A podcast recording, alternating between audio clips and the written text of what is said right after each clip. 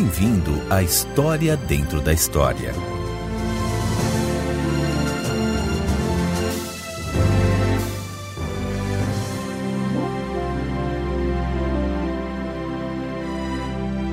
Sete grandes dias na vida de Jesus. Como é possível selecionar apenas sete? Cada dia foi um grande dia na vida de Jesus. Foi um grande dia em sua vida quando, como um garoto de 12 anos, ele impressionou os mestres no templo com seu conhecimento da palavra de Deus. Seu ministério público durou cerca de três anos e meio. Cada dia desse ministério foi um grande dia. Foi um grande dia quando ele estendeu a mão e tocou num leproso, e o pobre homem foi curado instantaneamente.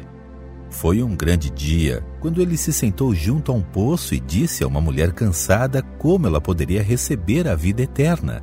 Foi um grande dia quando ele falou ao vento e às ondas, e uma tempestade furiosa no mar tornou-se tão calma e tranquila como um cãozinho adormecido. Foi um grande dia quando ele pegou o pacote com o almoço de um menino e alimentou mais de cinco mil pessoas. Certamente um dos grandes dias foi o dia do seu nascimento. De fato, esse grande dia é celebrado em todo o mundo todos os anos como o Natal. Durante muitos anos, Deus prometeu enviar um Messias, um Salvador. Quando esse dia finalmente chegou, todo o céu cantou quando os anjos anunciaram seu nascimento a pastores humildes que vigiavam seus rebanhos durante a noite.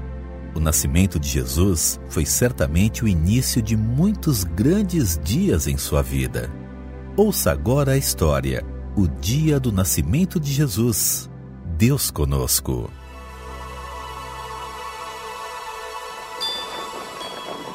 Maria, você tá bem? Parece um pouco pálida. Ah, José, você se preocupa demais. Eu estou normal e me sinto bem. Eu tento não me preocupar, mas é muito difícil. Você e o nosso bebê em comum são tudo para mim. Além disso, é meu dever cuidar de você. Cuidar, mas não se preocupar. Eu estou muito feliz porque você está cuidando de mim, mas você precisa relaxar mais. Você costuma pensar no que o anjo Gabriel nos disse? Eu não consigo tirar aquilo da minha cabeça. Ele me disse: O que nela foi gerado procede do Espírito Santo. A Virgem ficará grávida e dará à luz um filho, e lhe chamarão Emanuel, que significa Deus conosco. Este bebê é o tão esperado Messias que vai redimir o povo de seus pecados. Há tantas pessoas que Deus poderia ter escolhido, mas ele nos escolheu.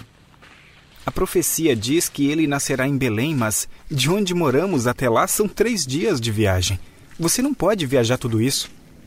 Se Deus nos quer em Belém, Ele providenciará a forma. Precisamos confiar que Deus vai cuidar de nós. Isaías, um dos profetas, disse: Porque um menino nos nasceu, um filho nos foi dado, e o governo está sobre os seus ombros.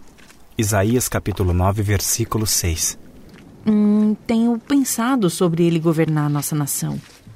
Isso também me deixa intrigado. Como ele vai derrotar os romanos? Isaías também declarou: E ele será chamado Maravilhoso Conselheiro, Deus Poderoso, Pai Eterno, Príncipe da Paz. Isaías 9, versículo 6. Eu gosto dessa profecia. Minha oração é que todos o amem, mas eu mesmo não consigo acreditar que as coisas serão assim. Eu duvido que todos irão amá-lo. Eu só, só peço a Deus que ele não seja odiado pelos romanos. Ouvi hoje que o imperador Augusto emitiu um decreto dizendo que todos precisam ir à sua terra natal se alistar, porque ele está fazendo um recenseamento. Deus irá conosco. Nossa, José, o bebê nascerá em Belém do jeitinho que o profeta disse que seria. Maria, isso está ficando cada vez mais impressionante. Eu não tinha pensado sobre termos de ir a Belém como parte do plano de Deus. É tão emocionante ver Deus revelando seu plano. Deus não falou conosco desde que o anjo nos entregou a sua mensagem. Ora, querido José, você se lembra do que o anjo disse para nós dois? Sim, como eu poderia esquecer? Não tema. Então, Vamos deixar todos os nossos medos de lado e nos concentrar no quanto somos abençoados. Preciso ir agora ao mercado comprar algumas coisas para nossa viagem.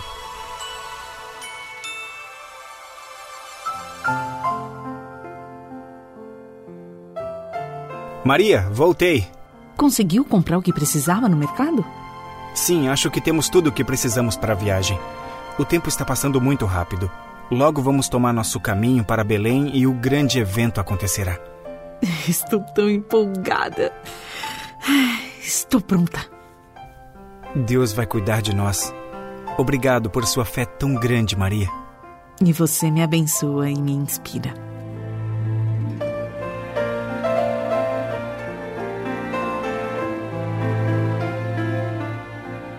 Obrigado por sintonizar. Você está ouvindo a história dentro da história. Nossa história continuará em poucos instantes. Maria e José estão entusiasmados com a proximidade do nascimento de seu filho, o Filho de Deus. Eles têm tantas perguntas sobre o que o futuro reserva para eles e para o seu bebê. No entanto, eles se lembram do que o anjo lhes disse: Não temam.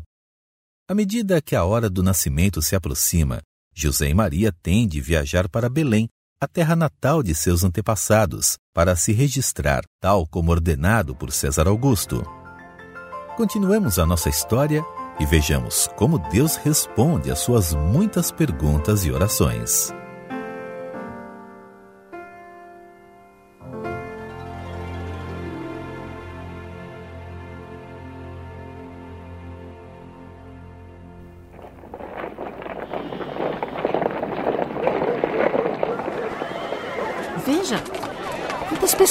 Estão indo para Belém. A estrada já já está lotada. Vamos olhar para esta viagem como se fosse uma excursão divertida. As sombras da noite estão se aproximando rapidamente. Vamos procurar um lugar onde podemos armar nossa tenda e descansar. Tem bastante gente à nossa volta.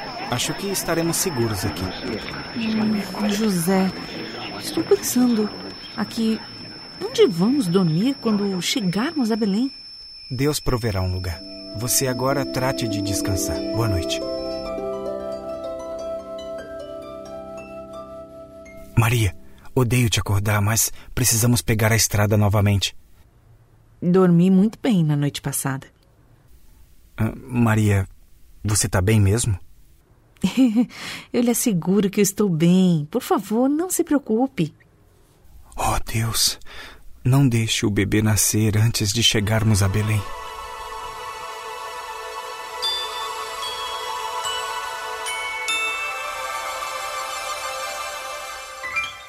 Maria, chegamos. Tem gente por todo lado. Vou entrar nessa hospedaria e me informar. O proprietário me informou que não tem quarto vago em lugar algum. Ele disse que podemos ficar no estábulo que fica atrás da hospedaria. José, isso está ótimo. Estaremos aquecidos e Deus nos protegerá. Mas, Maria, isto não é um lugar para o filho de Deus nascer. Por favor, deite-se e tente descansar um pouco. Hum, aqui está muito gostoso.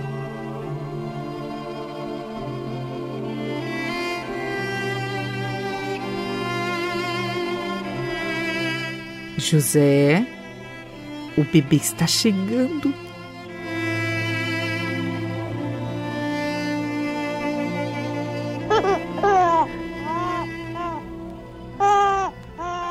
Maria, ele é extraordinariamente diferente. Seu choro não, não era de desconforto, mas parecia de felicidade. Querido bebê, doce e adorável, estou tão feliz por você estar aqui. Vamos tomar conta de você direitinho. Obrigado, Deus. O Senhor é tão bom para nós. Sim, é a noite do nascimento de nosso Salvador. Que a terra toda cante de alegria.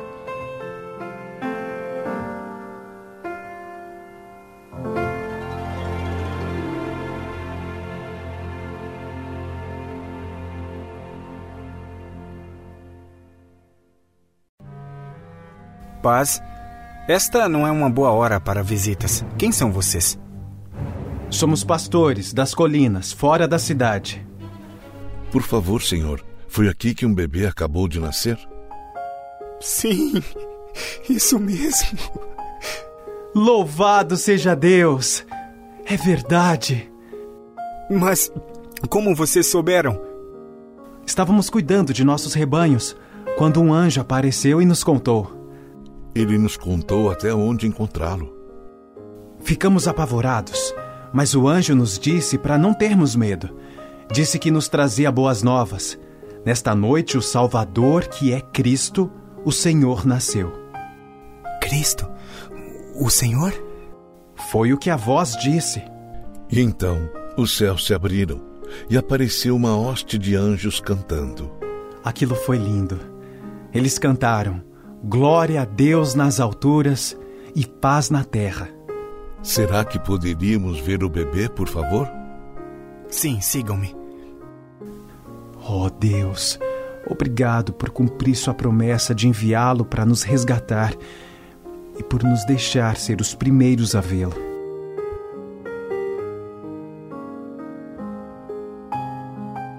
Deus enviou outro sinal, desta vez para os pastores. Glória a Deus, paz na terra. O Salvador nasceu e o mundo inteiro precisa ouvir sobre ele.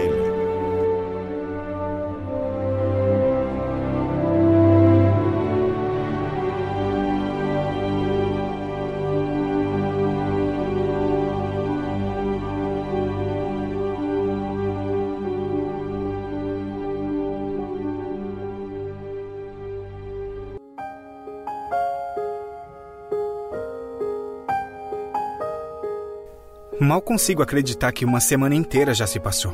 Que dia tivemos aqui em Jerusalém? Fiquei muito preocupada quando aquele senhor se aproximou e tocou no menino Jesus enquanto ele dormia. É, eu também fiquei sem saber o que fazer. Eu não fazia ideia de quem era aquele homem. Mas ficamos tão felizes quando descobrimos quem ele era e ouvimos sua mensagem. Foi mesmo. Estou tão feliz porque o primo Zacarias veio para o culto e sabia quem era Simeão. Ele nos garantiu que Simeão era um homem bom e justo. Simeão contou para todo mundo que ele foi visitado pelo Espírito Santo, que lhe disse que ele não morreria até que tivesse visto o Cristo. Ele levantou suas mãos e agradeceu a Deus porque agora ele poderia morrer. Nunca me esquecerei de suas palavras. Este menino está destinado a causar a queda e o surgimento de muitos em Israel. Ah, aquelas palavras atravessaram meu coração. Eu vi as lágrimas nos olhos dele. E as surpresas continuam chegando. E aquela mulher bem idosa que veio praticamente se arrastando. Ana é uma viúva que nunca deixa o templo, está sempre cultuando a Deus, jejuando e orando todos os dias. Ela se colocou na sua frente e disse: Aqui está o libertador do povo. Jesus é verdadeiramente o prometido Filho de Deus, assim como os profetas anunciaram.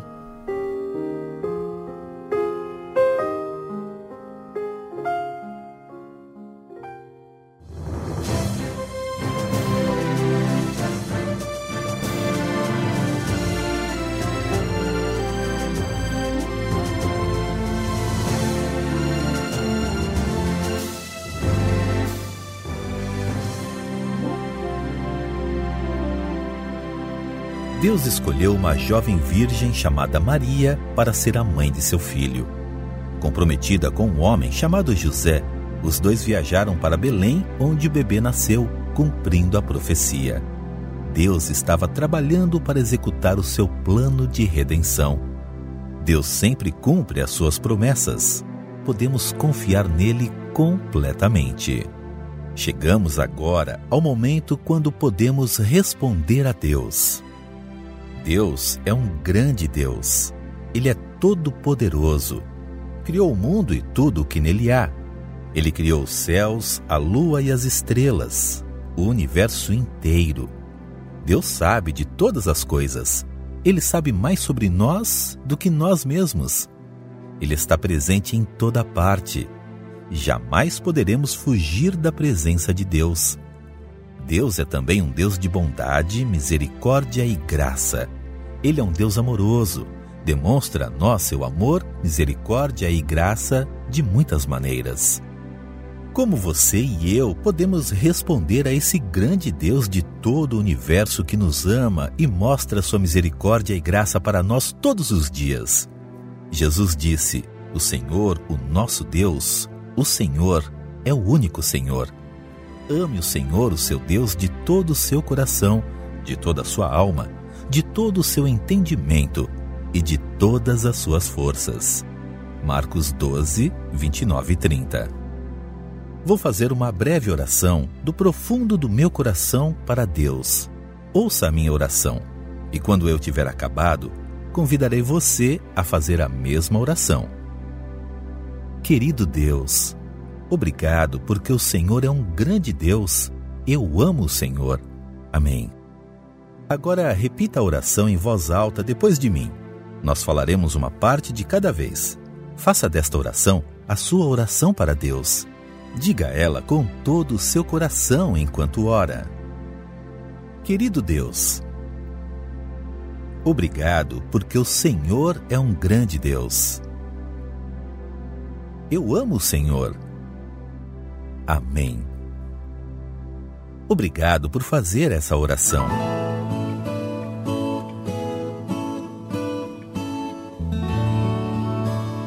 Que o governante romano decretou que as pessoas regressassem à sua terra natal e se recenseassem? A Bíblia não nos diz qual o objetivo desse decreto. Da perspectiva humana, ele fornecia aos romanos uma forma conveniente de controlar as pessoas. Todavia, da perspectiva divina, Deus tinha ordenado que o Messias nascesse em Belém. 500 anos antes da época de José e Maria, o profeta Miqueias do Antigo Testamento disse: Mas tu, Belém Efrata, embora sejas pequena entre os clãs de Judá, de ti virá para mim aquele que será o governante sobre Israel. Está lá em Miqueias 5:2. Embora César Augusto não soubesse disso, Deus o estava usando para realizar o seu plano divino. O drama disse que José e Maria fizeram uma viagem de três dias até Belém. Como eles fizeram essa viagem? A Bíblia não nos diz como eles viajaram, mas com certeza eles caminharam. Era assim que a maioria das pessoas viajava naquela época. As obras de arte às vezes mostram Maria em cima de um burrinho enquanto José caminha ao seu lado. Não sabemos se de fato foi assim ou não. Como uma mulher grávida prestes a dar à luz um bebê pode fazer uma viagem assim tão longa? Sem dúvida, Deus a sustentou e a capacitou a fazer a viagem. Pessoalmente, eu acredito que o casal precisou de mais de três dias para fazer essa extenuante viagem. Por que Deus permitiu que o Messias nascesse em um estábulo em vez de um palácio ou em uma casa bonita? A palavra de Deus nos diz que não havia lugar para José e Maria na hospedaria provavelmente devido ao grande número de pessoas de fora da cidade que tinham vindo para se registrar. Na hospedaria deveria ter uma placa do tipo Não temos vagas. O nascimento do Salvador em um estábulo demonstrou as humildes circunstâncias de seu nascimento. Ele não veio apenas para as pessoas ricas do mundo, veio também para os pobres e necessitados. O estábulo significava isso. Por favor, explique-me por que exatamente Jesus veio ao mundo? Jesus veio ao mundo para nos salvar de nossos pecados. O apóstolo Paulo escreveu: Cristo Jesus veio ao mundo para salvar os pecadores, dos quais eu sou o pior. Está lá em 1 Timóteo 1,15. Deus nos ama tanto que nos enviou Jesus para ser o nosso Salvador. Eu não acredito que Maria era virgem quando Jesus nasceu. Todos nós sabemos que isso é impossível. Como isso pode ser verdade? Da perspectiva humana, certamente seria impossível para uma virgem dar à luz um bebê. Mas para Deus, todas as coisas são possíveis. Maria era virgem quando Jesus nasceu. Jesus é o divino Filho de Deus. Ele não teve um pai humano. Por que um anjo apareceu aos pastores que estavam nos campos durante a noite? O anjo veio para anunciar a esses homens o nascimento do Salvador. O trabalho de um pastor era uma ocupação muito humilde naqueles dias. Novamente vemos Deus deixando claro que o Salvador era para todas as pessoas. Quem eram os anjos? Eles apareceram mesmo aos pastores? Deus criou os anjos para servi-lo. A palavra de Deus nos diz que os anjos são mensageiros de Deus. Deus tinha muitas mensagens para entregar ao seu povo. Então ele usou seus mensageiros, os anjos. Muitas vezes, anjos apareceram a Maria, a José e aos pastores. Eles realmente apareceram aos pastores. Ainda existem anjos? Eles estão no mundo hoje? Sim, os anjos ainda existem hoje. Normalmente não vemos anjos, mas eles estão presentes e nos ajudam de muitas maneiras. Hebreus 1,14 nos diz: Os anjos não são todos eles espíritos ministradores enviados para servir aqueles que hão de herdar a salvação? A palavra de Deus indica que os anjos nos ajudam de muitas maneiras. Ao falar sobre as criancinhas, Jesus disse: Cuidado para não desprezarem um só destes pequeninos, pois eu lhes digo que os anjos deles nos céus estão sempre vendo a face de meu Pai Celeste. Está lá em Mateus 18,10. O drama disse que Jesus viveu uma vida perfeita. Como alguém pode viver uma vida perfeita? Você e eu não podemos viver uma vida perfeita por causa de nosso pecado. Jesus viveu uma vida perfeita porque ele não teve pecado algum. Ele é o divino Filho de Deus, o Messias e o Salvador. É por isso que precisamos dele como nosso Salvador, porque somos pecadores e não podemos salvar a nós mesmos. Só Jesus pode nos salvar. Por que Jesus teve de morrer pelos nossos pecados? Por que ele não nos perdoou simplesmente declarando que estamos perdoados? A palavra de Deus diz em Hebreus 9:22: sem derramamento de sangue não há perdão. Jesus morreu em nosso lugar. Nossos pecados foram colocados sobre ele. Aprenderemos mais sobre Deus e seu amor por nós no próximo programa. O próximo episódio será um drama sobre Jesus e o início de seu ministério público.